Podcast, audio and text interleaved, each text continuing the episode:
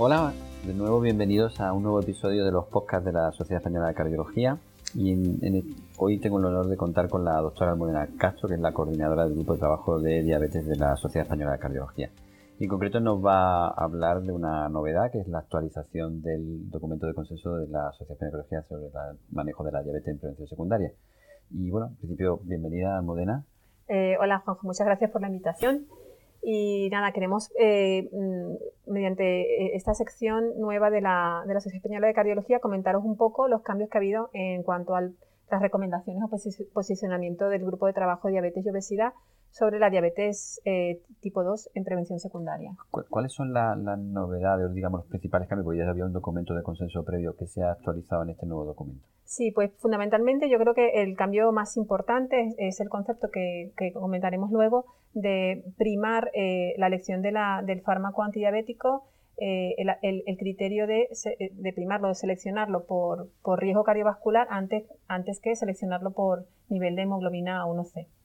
Es decir, que lo que hay es un cambio radical fundamentalmente de la teoría, digamos, del centro en la amilada glicada, que el centro, digamos, el riesgo cardiovascular del paciente. Sí, de hecho, cuando se presentó este directo, al que también podéis acceder a través de la, la, parte de directos de la, de la, web de la SEC, eh, hubo mucho revuelo en las redes sociales porque es verdad que pues, eh, ha sido un algoritmo rompedor, porque es la primera vez que se presenta un algoritmo de diabetes de este tipo, eh, primando, como dices tú, el riesgo cardiovascular del paciente antes que, que los niveles de glicada. Y Solo decir que obviamente nosotros solo hablamos del paciente nuestro, que es el paciente diabetes tipo 2 en prevención secundaria. No nos metemos con el paciente diabético en prevención primaria. Quizás también, bueno, para empezar es, eh, es, obvio y todos lo sabéis que también cuando uno hace unas recomendaciones, sobre todo eh, eh, en diabetes tipo 2, en prevención secundaria, hay que empezar por la recomendación de un estilo de vida adecuado, dieta, ejercicio y si planteamos unos objetivos de, de digamos, de control, que pasan por lo básico que hay, que plantear también en prevención secundaria, nada de fumar, el ejercicio físico lo más, lo, más mejor, eh, mientras más mejor, eh, por lo menos 30, 30 minutos al día, dieta mediterránea y un índice de masa por debajo de 25. En cuanto ya digamos al control de los factores de riesgo clásicos, el LDL, aquí también introducimos un cambio con respecto al posicionamiento de 2016 ponemos en conjunto menos de 70, pero sí es verdad que nos adherimos a la guía de los endocrinos americanos en 2016, 7, que ahora lo ha vuelto, lo ha vuelto a, ratificar en llamarlo lo que es el riesgo extremo, ese paciente con enfermedad cardiovascular establecida, con múltiples infartos, con no revascularizado, por, eh, ese sí le, ponemos, le bajamos el, el LDL como objetivo a menos de 55. En cuanto a las cifras de tensión, mantenemos las de la europea, de menos de 140 a 85 en conjunto, y menos de 130-80 en pacientes con diabetes tipo 1 eh, con albuminuria, diabetes tipo 2 muy jóvenes con albuminuria o retinopatía pero no nos adherimos de momento a las guías americanas de hipertensión. Y en glicada también hacemos un, digamos, un matiz que mantenemos en menos de 7, pero sí es verdad que a ese paciente joven con mucha, eh, digamos, eh, eh, muchos años de vida por delante y que no tiene riesgo de hipoglucemia con los fármacos que utilizar, sí decimos que por qué no bajarlo a, a, a 6,5. ¿no? Eso es un poco, digamos, el, primer concepto de, la recomendación en cuanto a estilo de vida y control de factores de riesgo cardiovascular. Lo, que sí llama la atención de este algoritmo es que al cambiar el tema de la glicada, fundamentalmente como lo que hace que inicie con un determinado fármaco u otro, lo que se hace fundamentalmente es que en función del riesgo cardiovascular, que en este caso en prevención son todos pacientes de alto riesgo cardiovascular, el principal parámetro que uno valora primero es la función renal. ¿no? Sí, porque realmente es lo que te puede impedir o no dar un fármaco de los que han demostrado beneficio, que básicamente son dos grupos de fármacos, como todos sabéis, son los ISGLT2 la empagliflozina con el emparrec y eh, la cana con el canvas y eh, el iraglutida con el líder y el semaglutida con el susten que no está comercializado de momento. Entonces, mm, básicamente estos fármacos dan un beneficio cardiovascular muy parecido en cuanto a eh, disminución de, de pero es verdad que tiene unas connotaciones de, digamos, impedir o, que no, no, no, se recomienda su uso fundamentalmente por la por la función renal del paciente. Y por eso en el algoritmo cuando, cuando lo veis, si veis que esa recomendación, eh, una vez que ves que el paciente tiene indicación por, porque tiene eh, mm, eh, enfermedad cardiovascular ya establecida, si está en prevención secundaria, pues no tienes ninguna duda de que puedes usar uno de los dos. Y entonces si hemos dividido el, digamos, el rango de elección. Pacientes más de 60, pues eh, hemos puesto biterapia desde el principio, que eso es otro concepto también que hemos añadido. Empezar con biterapia, que eso los cardiólogos estamos más acostumbrados que otro tipo de especialistas,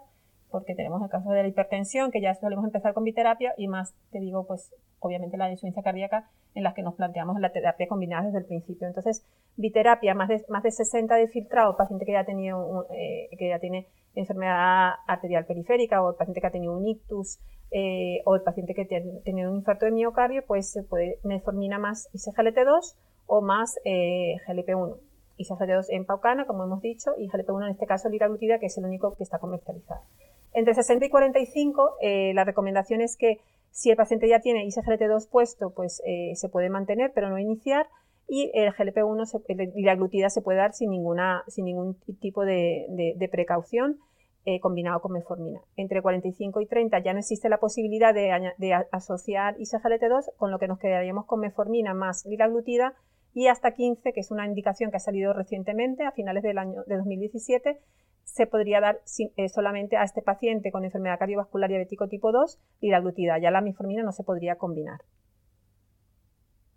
Muy bien. ¿Y cuál sería el segundo elemento que deberíamos de valorar después de que hubiéramos valorado riesgo cardiovascular y eh, función renal? Sí, una vez que nosotros ya hemos dado, digamos, al paciente el, eh, el fármaco que le da un beneficio cardiovascular en reducción de, eventos cardiovasculares en, protección, eh, eh, cardioprotección, porque sabemos que pues, los IGLT2 tienen un efecto que, independientemente del mecanismo que aún no está muy bien dilucidado, hay, una protección frente a la insuficiencia cardíaca y una protección renal, pues eh, una vez que ya hemos dado al paciente este beneficio, pues ya miramos obviamente si es suficiente esta combinación de meformina con uno de estos dos grupos de fármacos o si hay que añadir algo más para controlar la glicada. Es decir, la respuesta a tu pregunta sería el segundo punto eh, para decidir qué dar sería ya mirar el nivel de A1C que, tiene ese paciente.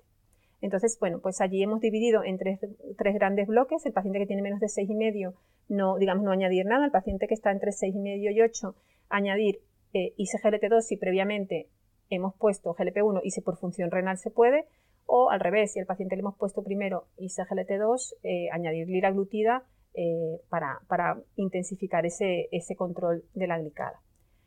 Luego aquí ya sabemos que, bueno, si, tiene más de 8 y no tiene síntomas eh, eh, cardinales de la diabetes tipo 2, se puede asociar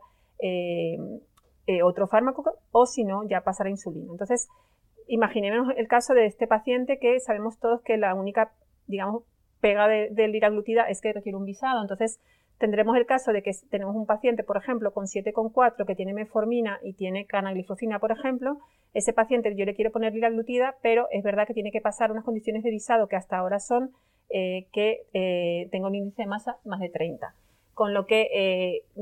habría que plantear al paciente la posibilidad de que esto existe sin financiación o la posibilidad de añadirle un IDPP4 que, aunque no produce beneficio, bueno, aunque ya es bastante, no produce beneficio cardiovascular, sí es verdad que han demostrado seguridad cardiovascular en los estudios, fundamentalmente la citalitina, que no se asocia a insuficiencia cardíaca como otras. Entonces, eh, también ajustado a función renal. Quiero decir que el paciente, eh, digamos, la preferencia es seguir dando fármacos que nos ayuden al control metabólico de este paciente que den beneficio cardiovascular y cuando se nos agotan esas posibilidades tendríamos como fármacos, por ser seguros, los IDPP4.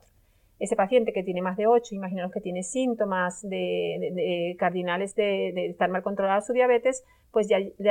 añadiríamos insulinas. Y aquí también hacemos una introducción, un concepto nuevo que eh, viene dado de la publicación el año, el año pasado del estudio DIVOT, en el que se demostró que la que la insulina de gluten es una, insulina que aunque no es, no inferior, no, no, da un beneficio cardiovascular, sí se vio que siendo segura reducía hasta un 50% las hipoglucemias nocturnas y, esto ha unido a posteriormente la publicación del DEVOT 2 y 3 de la variabilidad glucémica en la que sí se ha visto que un paciente que tiene mucha menos variabilidad glucémica eh, tiene menos riesgo eh, de, mortalidad total y menos riesgo de eventos cardiovasculares. Por eso recomendamos en, en esta en este algoritmo la insulina de Gludec como en primera opción, una insulina basal, o la glargina 300, que al tener más concentración que la 100, pues también produce menos, menos hipoglucemias.